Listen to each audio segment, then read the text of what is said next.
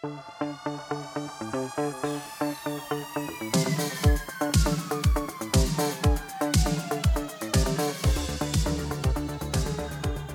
aí pessoal, sejam muito bem-vindos a mais um episódio do podcast do Economista Sincero, você é bem informado ou não.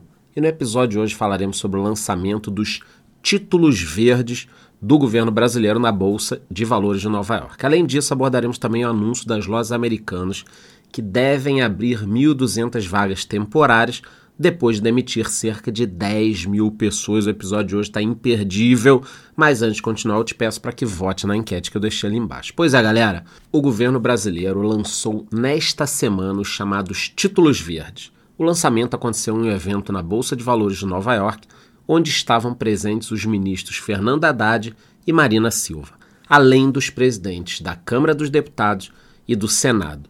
Detalhe: estamos pagando essa conta, é claro.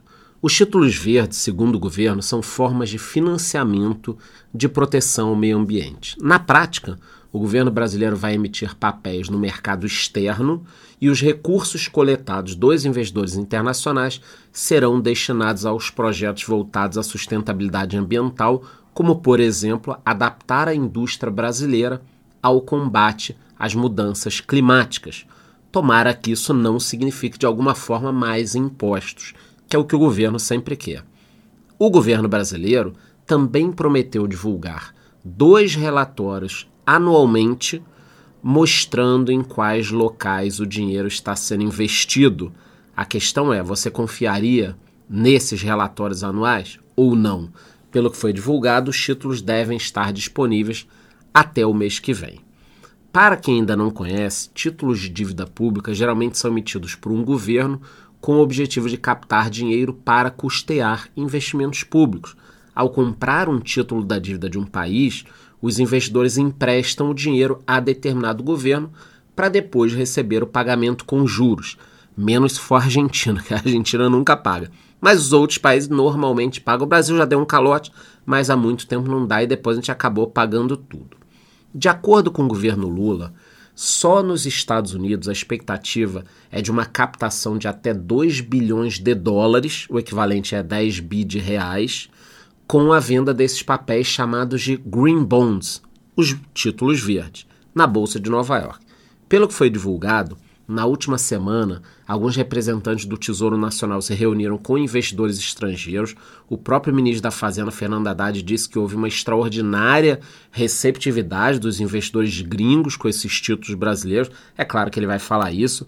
Ele afirmou ainda que é possível neo-industrializar o Brasil para produzir e exportar produtos com boas práticas ambientais. Eu acho que a gente já faz isso aqui no agro, tá? Mas tudo bem. De acordo com Haddad, a equipe do Tesouro Nacional já apresentou o formato desses títulos a mais de 60 fundos internacionais, sendo que alguns seriam trilionários, o que significaria mais dinheiro para os cofres brasileiros.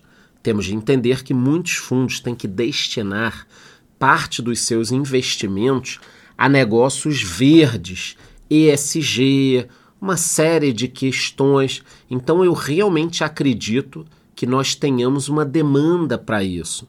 Agora, se o dinheiro vai ou não para projetos sustentáveis, é difícil afirmar. Eu até acredito que vá, porque o Brasil tem um potencial verde enorme, talvez o maior potencial do mundo nessa área. O que também não tem nada a ver com petróleo, por exemplo. Eu sou favorável a tirar todo o petróleo que tem embaixo da terra, embaixo do mar brasileiro. Porque se no futuro, daqui a 20, 30, 40, 50 anos, nós não iremos mais utilizar esse petróleo, vai ficar isso no chão, então os outros países estão ganhando dinheiro, estão ficando ricos, e nós que somos um país pobre, com 33 milhões de pessoas passando fome, vamos deixar esse petróleo no chão? Que nada, vamos tirar, óbvio que com responsabilidade. Bom, galera, outro assunto que merece destaque no nosso episódio de hoje é a abertura de 1.200 vagas temporárias pelas lojas americanas. Finalmente, uma boa notícia em meio à crise que a empresa vive e que pegou todo mundo de surpresa no início do ano. As lojas americanas anunciaram que essas vagas temporárias são para Black Friday e para o Natal. Como a gente sabe, geralmente são datas que as vendas aumentam muito, tanto presencialmente quanto no e-commerce. Segundo a empresa, as vagas não exigem experiência e o processo seletivo será online e presencial, sendo que os contratados atuarão na área de logística. As vagas são para os centros de distribuição nos estados de Minas Gerais, São Paulo, Rio de Janeiro, Pará, Pernambuco, Bahia, Paraná e Rio Grande do Sul. Ou seja, tem emprego temporário no Brasil todo. Importante lembrarmos que nos últimos oito meses as americanas já demitiram cerca de 10 mil funcionários. Para se ter uma ideia, segundo o portal UOL, somente entre 14 e 20 de agosto, mais de 1.400 pessoas foram demitidas pela empresa, um número alto.